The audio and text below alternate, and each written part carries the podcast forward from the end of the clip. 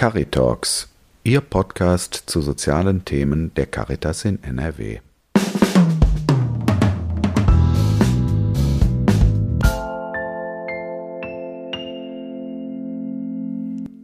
Ja, hallo zusammen. Ich möchte Sie alle ganz herzlich begrüßen zu Caritalks von Caritas NRW.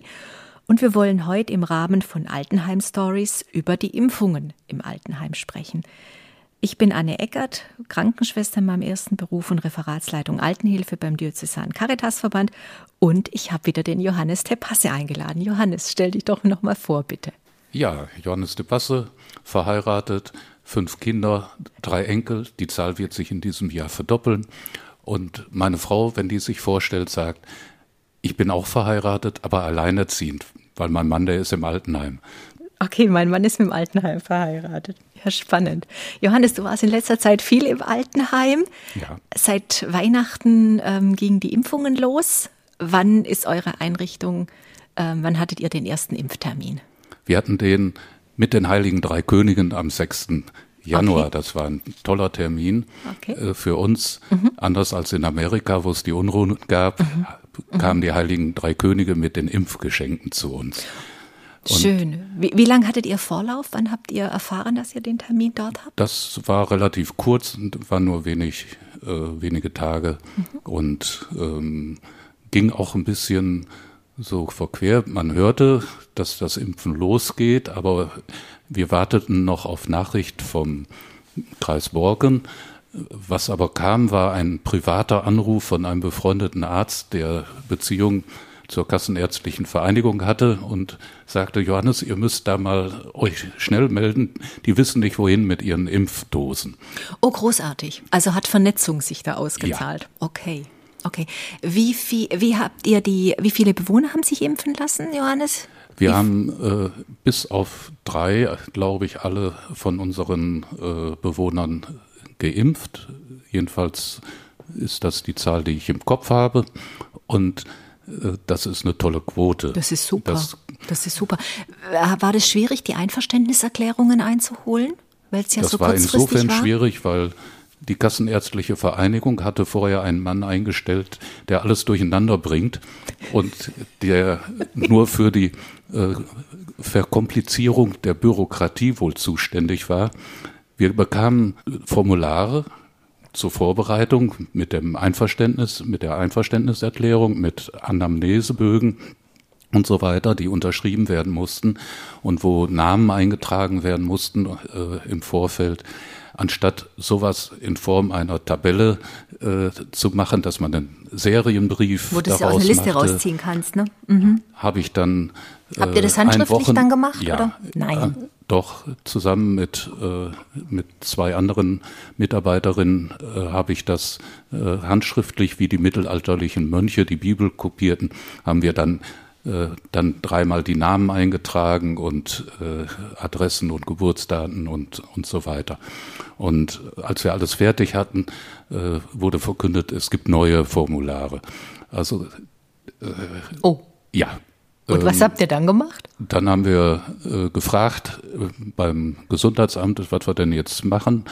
Und äh, die haben gesagt, wir können die Alten durchaus okay. gebrauchen. Okay. Denn die Abstimmung zwischen Gesundheitsamt und Kassenärztlicher Vereinigung äh, hat auch nicht so geklappt, äh, wie äh, sich die Verwaltungsleute das so eigentlich gedacht mhm. hatten. Mhm. Haben sich äh, eure Bewohner gefreut, dass die Impfung kam und dass sie geimpft wurden und dass sie bei den Ersten waren? Ja, also ich muss sagen, ähm, das ist so positiv aufgenommen worden, nicht nur äh, von den Bewohnern, gleichzeitig haben wir ja auch die Mitarbeiter geimpft und Ehrenamtliche, die äh, bei uns regelmäßig äh, Dienst machen, zum Beispiel bei der Registrierung der Besucher oder sonstige. Die also auch Arbeiten. im Kontakt sind. Ja. Mhm. Die haben wir sofort mitgeimpft und mhm. im Grunde alle, die bei uns auf dem Gelände mhm. waren, dass nachher mhm. 461 Impfungen bei uns erfolgt sind. Okay.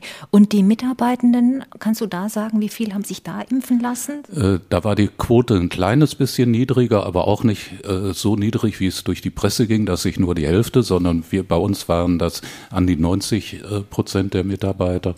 Manche haben abgewartet. Wir haben das an vier Tagen gemacht, bis da alle durch waren, haben die erste äh, Reihe abgewartet, ob es den Kollegen schlecht geht oder nicht und haben sich ganz hinten angestellt, aber dann auch impfen lassen. Ja, da, re da redet, jetzt sind wir ein paar, paar Wochen später dran, da redet jetzt gar niemand mehr drüber, Ach, aber das war am Anfang ja eine große nein. Irritation. Und ich muss gestehen, ich habe selber auch ein bisschen äh, Bauchschmerzen gehabt, was das betrifft.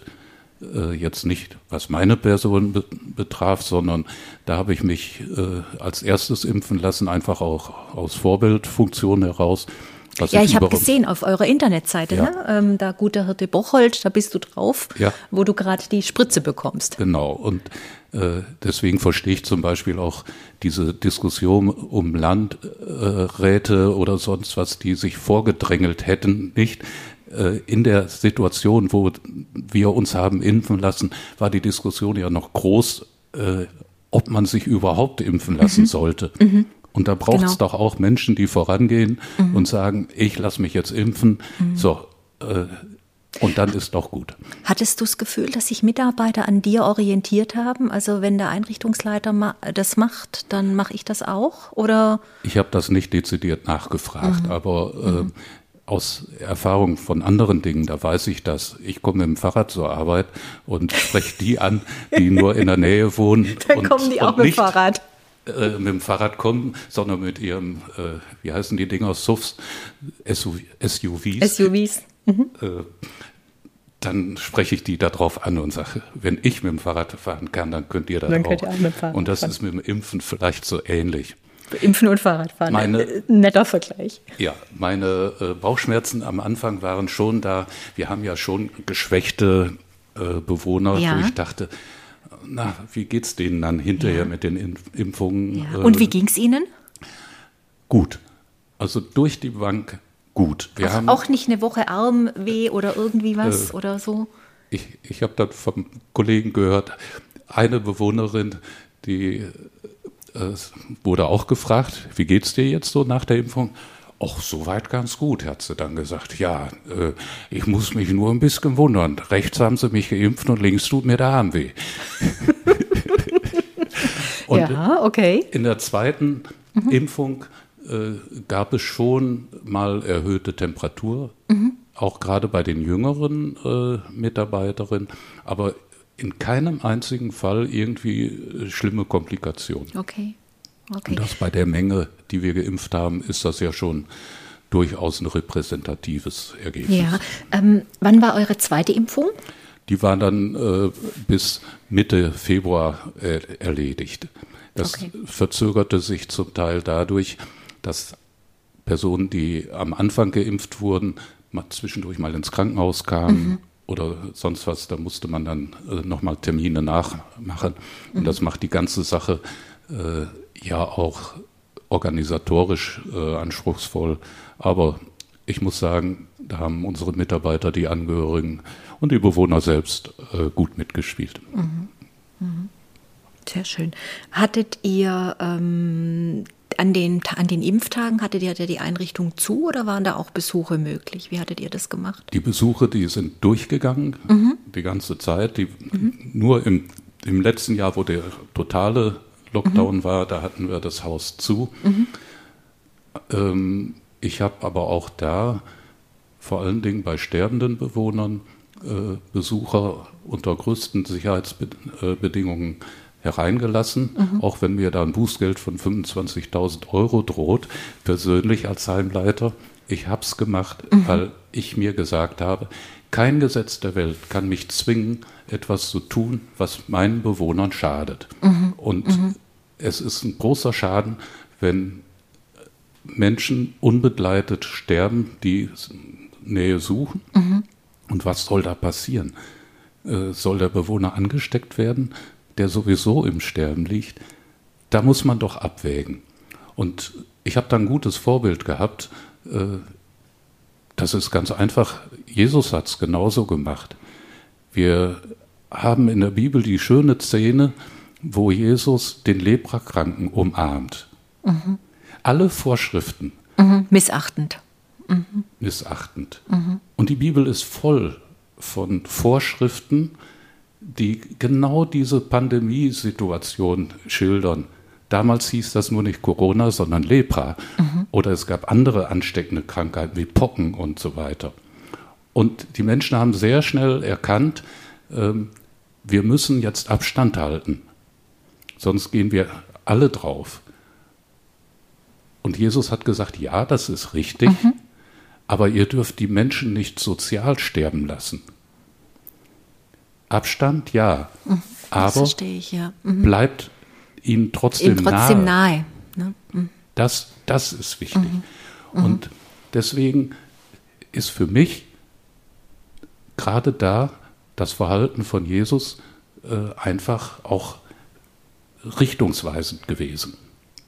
Und man sieht das ja auch, die Menschen sind im Moment äh, irritiert, weil sie unterschiedlichste äh, Verordnungen bekommen. Ja, ja. Also ganz, ganz schlimm, äh, dass sich die Ministerpräsidenten nicht einigen, mhm.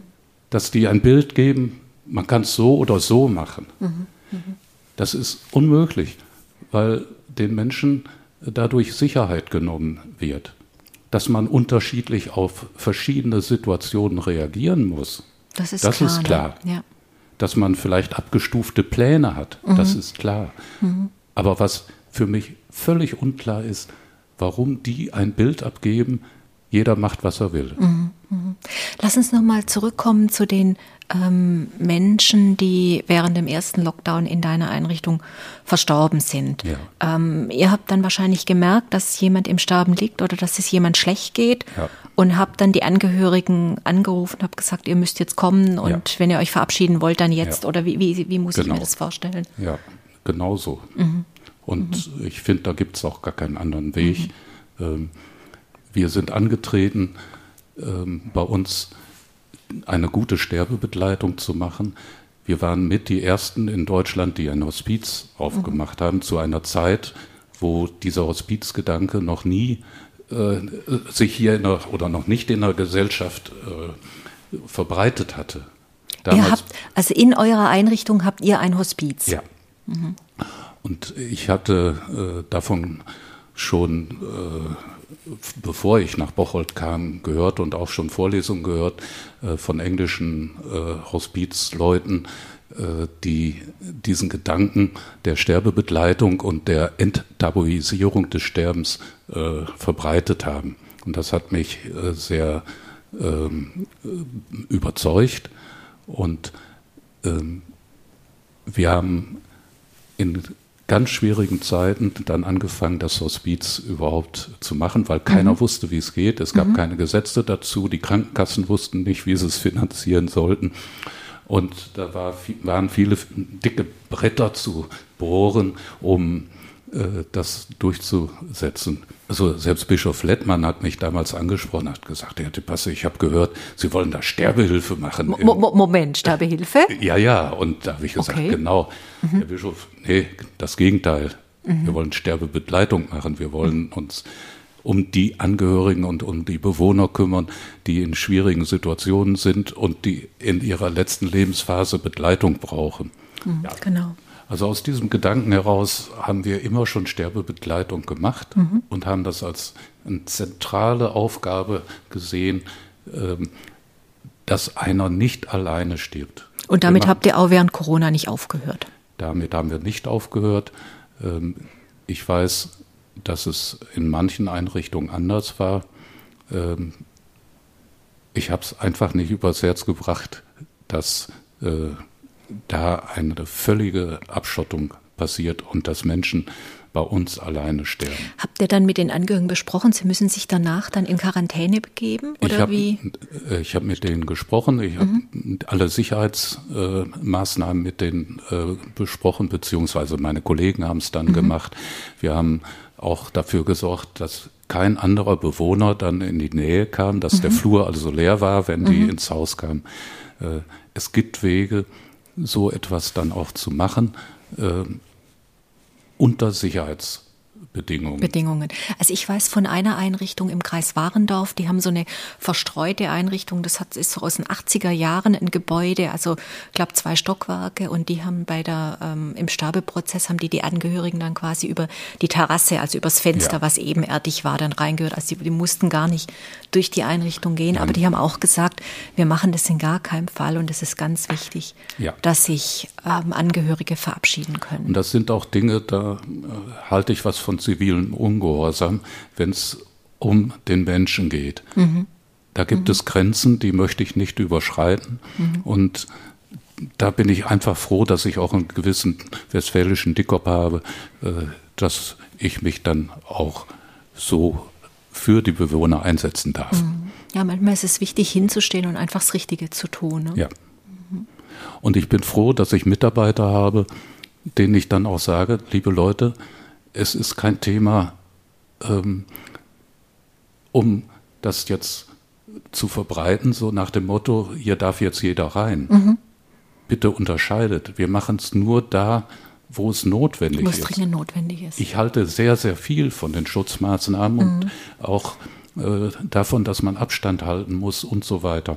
Mhm. Ich finde, das müsst ihr äh, mittragen. Und ihr seid diejenigen, die das auch mit äh, überwacht.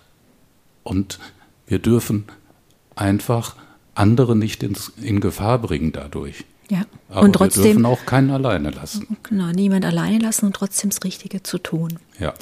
Johannes, wie ist es denn mit Alleinsein und Einsamsein im Altenheim überhaupt vor Corona? Und wie ist es denn jetzt? Wie sehen denn eure Besuchsregelungen aus? Wer darf wie viel Besuch bekommen und wie, wie funktioniert das bei euch? Ja, die Besuchsregelungen sind ja eindeutig vom Land geregelt worden. Das ist also auch nicht unsere Idee. Äh, ich hätte sie wahrscheinlich ein bisschen anders gestaltet, aber ist ganz klar, besuchen äh, darf man zweimal am Tag einen Bewohner, äh, eine Person, die dann auch getestet sein muss, mindestens 48 Stunden vorher und wir bieten deswegen Testungen an, jeden mhm. Tag, äh, bis auf Sonntags. Aber sonst äh, können die Besucher äh, an verschiedenen Testzeiten, auch abends zum Teil, weil die ja arbeiten müssen, äh, kommen und sich testen lassen. Das funktioniert ganz gut. Ähm, und wir äh, haben da auch dadurch, dass wir das wieder vorher an die Angehörigen weitergegeben haben über unsere äh, sozialen Netzwerke, ähm, viel Verständnis. Es gibt Ausnahmen mhm. und es gibt auch schwierige Situationen. Mhm. Da kommt dann die Großfamilie aus München, mhm. um dann mal den äh, Vater zu besuchen. Mhm. Wie geht man denn damit dann um? Mhm. Was macht ihr dann? Ja, gute Frage. Mhm. Äh, ich bitte die dann äh, auch äh, Rücksicht zu nehmen auf die äh, Bewohner, die anderen, die wir nicht gefährden dürfen, ja, genau. und dann doch im kleineren Verbund äh, die nach den normalen Besuchsregelungen zu kommen. Dann zugelassen sind. Ne? Weil es ist ja dann so, der Bewohner geht ja dann zurück in seine Wohngruppe, hat ja dann da zehn, äh, zwölf andere Mitbewohner, genau. die sitzen ja auch ohne Maske ganz normal da am Tisch ja. und leben da miteinander ja. in dieser Hausgemeinschaft. Und ich muss ja als Besucher immer klar haben, ich gefährde ja dann auch nicht nur meinen Angehörigen, sondern die anderen auch ja. dann noch mit. So ist es. Und das verstehen die meisten dann doch. Ach, es war während der äh, absoluten Schließungsfrage für mich auch fast nicht zu ertragen. Äh, da steht dann so ein 85-jähriger Ehemann von einer Bewohnerin vor mir und sagt, ich bin jetzt äh, fast 60 Jahre verheiratet mhm. und wir waren noch nie mehr als drei Tage voneinander äh, getrennt. Oh, jetzt kriege ich gerade Gänsehaut. Ja, mhm. also da musste ich auch schlucken mhm. und äh, Habt ihr dann Ehrlich? gefenstert oder was habt ihr dann angeboten? Ja, wir haben die äh, Kontakte halt über äh, Telefon oder mhm. äh, über Skype und so weiter. Über Video Videotelefonat ja, mit Skype. Gemacht, also, aber das ersetzt das natürlich ersetzt einen persönlichen nicht, ne? Besuch nicht. Ja. Und wenn man dann sieht, äh, dieser Mann, der ist täglich gekommen, mhm. unter Schwierigkeiten, weil er selber so alt war, immer mit dem Stadtbus bis zu uns und hat dann jeden Tag ein Eis gekauft bei uns im Café, hat es ja. äh, seiner Frau liebevoll verabreicht und äh, ja, das tut da fehlen mir weh, dann ne? auch letztlich wirklich die Worte. Mhm. Ne? Dann kann ich nur sagen, lass uns auf bessere Zeiten hoffen. Ja. Im Moment darf ich nicht anders. Ja. aber, aber jetzt kommt er wahrscheinlich ja, schon lang wieder. Ne? Ist schon wieder alles, er, wieder alles gut. Ne? Er gehört auch zu den Geimpften und mhm. Äh, mhm. weil das ist ja unser Thema Impfen. Äh, ich habe punktgenau die Impfdosen bestellt mhm. für die Bewohner und Mitarbeiter und so weiter. Ja. Und trotzdem äh, waren es immer ein paar zu viel, weil Bewohner ins Krankenhaus kamen ja. oder sonst irgendwie ausgefallen sind. Mhm. Und dann haben wir zum Beispiel diesen Ehemann, der ja auch das Alter hatte, mhm. äh, gefragt, der da Zielgruppen genau passt. Mhm. Ob, ob er nicht doch geimpft werden mhm. möchte. Und er hat sich so gefreut, dass er mhm. nicht nach Fehlen äh, in die Zentrale fahren muss, was er fast gar nicht geschafft hätte ohne Auto und ohne, äh, er hat auch keine Verwandtschaft hier in der Nähe. Äh, der ihn dann bringen und betreuen kann. Ne? Ja. Wobei man dann sagen muss, dass es gibt schon Initiativen bei uns in Bocholt, die dann äh, auch helfen. Es mhm. gibt die Freiwilligenagentur, die ja, Fahrt machen. Es gibt trotzdem muss, muss der ja dann dorthin gebracht genau. werden. Das geht eine Stunde. Dann ist er vielleicht eine Stunde im Impfzentrum. Dann kennt er sich nicht aus. Dann muss er vielleicht zur Toilette. Ähm, dann durch die ganzen Gespräche durch und dann wieder ja. zurück. Und das ja dann mit drei Stunden oder vielleicht auch dreieinhalb Stunden ja. auch so, schon eine ganz, ein ganz schöner Aufwand für jemanden. Deswegen fehlt mir auch jedes Verständnis für diese Zentralisierung der Impfung. Mhm. Ähm, ich habe von Anfang an gesagt, warum machen das nicht die Hausärzte, mhm. die das Vertrauensverhältnis haben zu ihren Patienten und die das können? Und man muss es halt organisieren. Mhm. Und man kann es auch. Anfangs wurde gesagt, ja, die Kühlkette wird die Kühlkette, ne? unterbrochen. Ne? Genau. Ich sage, ich kriege mein Vanilleeis vom Edeka-Markt auch in die Tiefkühltruhe ohne, ohne dass die äh, Kühlkette unterbrochen ja, wird. Ja. Wir sind doch nicht blöd. Äh, ja. wir kriegen doch sowas auch äh, geregelt. Für mich war das vorgeschoben. Und jetzt ist damit riesem Aufwand ein zentrales äh, Lager, hätte ich jetzt fast Zentrales, gesagt, zur zentrale Impfung Verteilung. Gemacht. ja. Sag mal, wie macht ihr denn das mit Neueinzügen? Wie kommen denn neu eingezogene Bewohner bei Ihnen? Wir haben ja eine Befragung gemacht und da hieß es, neu eingezogene Bewohner kommen ganz minimal geimpft, also zu drei Prozent, zu 97 Prozent kommen die ungeimpft in die Einrichtung. Ja. Wie kommen die bei euch jetzt, wenn die ungeimpft einziehen, wie kommen die zu einer Impfung? Also Stand gestern ist, dass wir, äh, wenn sechs Bewohner neu eingezogen sind, eine Impfdosis bestellen dürfen, mhm. die dann vom Hausarzt äh, verimpft wird. Mhm. Oder zu einem abgestimmten Termin. Zu dann. einem abgestimmten Termin mhm. dann verimpft wird. Wo macht ihr das? Wo impft ihr? Weil ich habe in, in den Zimmern. In den oder, Zimmern, okay. Ja. Weil in, ich habe in einer Einrichtung, ähm, die haben mir auch ein Bild geschickt, die haben in der Kapelle so eine Impfstraße eingerichtet. Mhm. Also ganz schön so mit einem Text dann auch Impfen unterm Kreuz ja. und das fand ich schön, wie der ähm, Pastor dann da auch beschrieben hat. Ja, Impfen unterm Kreuz und Felllazarett. Da dachte ich, ja, das ist ja. eine schöne Sache. Also die Bewohner nehmen das, das ganze Geschehen auch äh, erstaunlich äh, gut auf. Es gibt mhm. einige, die äh, Angst haben.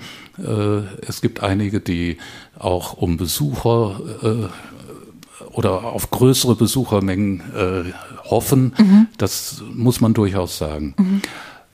Aber auch da habe ich wieder von einigen Bewohnern gelernt, als ich ganz am Anfang, wo die, alles geschlossen war, äh, so fragte, sag mal, wie geht's euch denn jetzt mhm. eigentlich damit? Dann sagte mir eine Bewohnerin, ach, wissen Sie, Herr de Basse, äh, wir haben doch viel, viel schlimmere Zeiten schon überstanden. Wenn ich dran denke, Bocholt war zu 95 Prozent ausgebombt, kein Haus stand mehr. Wir haben mit drei Familien in einem Keller gewohnt und haben diese Zeit auch überstanden. Und dann kam noch die Überschwemmung äh, durch die A, dann war das bisschen, was wir in den Kellern hatten, dann auch noch äh, kaputt. Wir haben das überstanden. Mhm. Mhm.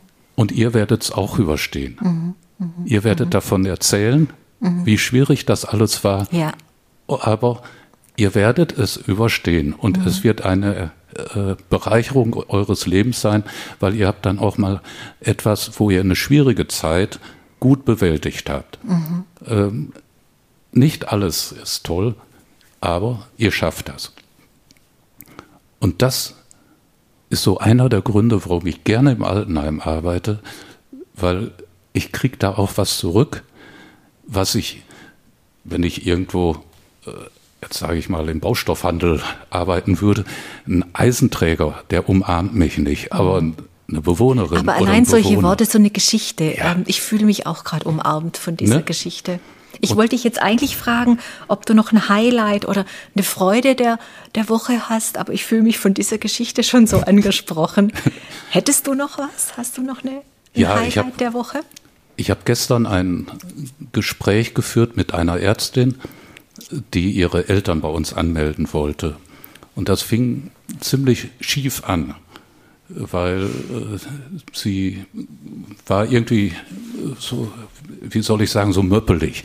Die, äh, Als Schwäbin, erklär mir mal, was möppelig heißt. Ja, so, so pampig. Okay. Äh, ja, so, so, so also auf Abstand jedenfalls. Mhm. Und äh, sie wollte die Eltern anmelden mhm. und sagte, schicken Sie mir doch mal ein paar Prospekte zu. Und da habe ich gesagt, nee, das mache ich nicht. Da sagte sie, wieso? Ich habe von anderen Häusern habe ich doch alles schon. Und da habe ich gesagt, nein, wir haben uns darauf verständigt, hier im Haus, wir machen keine Hochglanzprospekte nach dem Motto, äh, die schlechtesten Heime haben die buntesten Prospekte. Ähm, ich stecke dieses Geld, und das ist viel Geld, was da für die Werbeagenturen mhm. verbraucht wird, viel lieber in die Betreuung der Bewohner. Und das spricht sich hier bei uns im Dorf Bocholt mhm. rum. Mhm. Und da wissen die Leute, wo mhm. gut gearbeitet wird und wo nicht. Im Übrigen haben wir eine Internetseite, da findet man auch alle möglichen Informationen. Ich, wenn da was fehlen sollte, sagen Sie es mir gerne, aber da finden Sie alles. Das kostet nicht so viel Geld, weil das machen wir selber. Mhm. Und ähm, ich mache das aber auch, das sage ich Ihnen dann ganz offen, gnädige Frau, ich mache das, weil ich von den Angehörigen und von denen, die sich verantwortlich fühlen für die Bewohner, wenn die Bewohner das nicht selber können, erwarte, dass die in die Einrichtung kommen und sich das angucken. Dass sie einen persönlichen Eindruck bekommen, weil wie es bei euch zugeht. sind so unterschiedlich. Mhm. Ja, ich sehe, also das, ich sehe ja auch viele Einrichtungen, die sind ganz, ganz unterschiedlich und eures ja. ist jetzt ja ganz reizend mit diesem Altbau, mit diesen Türmchen. Das ist ja wirklich was, was, was ganz Ansprechendes, ja. aber halt auch aus der Historie gewachsen dann einfach. Genau. Ne? Und dann ist es wichtig, dass ich komme und gucke, gefällt's, gefällt's denn da? Ja, und man muss sich einen persönlichen Eindruck mhm. holen. Durch Prospekte geht's nicht. Mhm. Äh, das vermittelt eine falsche Welt. Mhm. Und da kriegt man Anhaltspunkte, klar. Mhm. Aber äh, wenn ich in ein Altenheim gehe und es stinkt da, dann stimmt da irgendwas nicht. Wenn genau. und über Qualität in der Altenhilfe sprechen wir in einer unserer nächsten. Ja.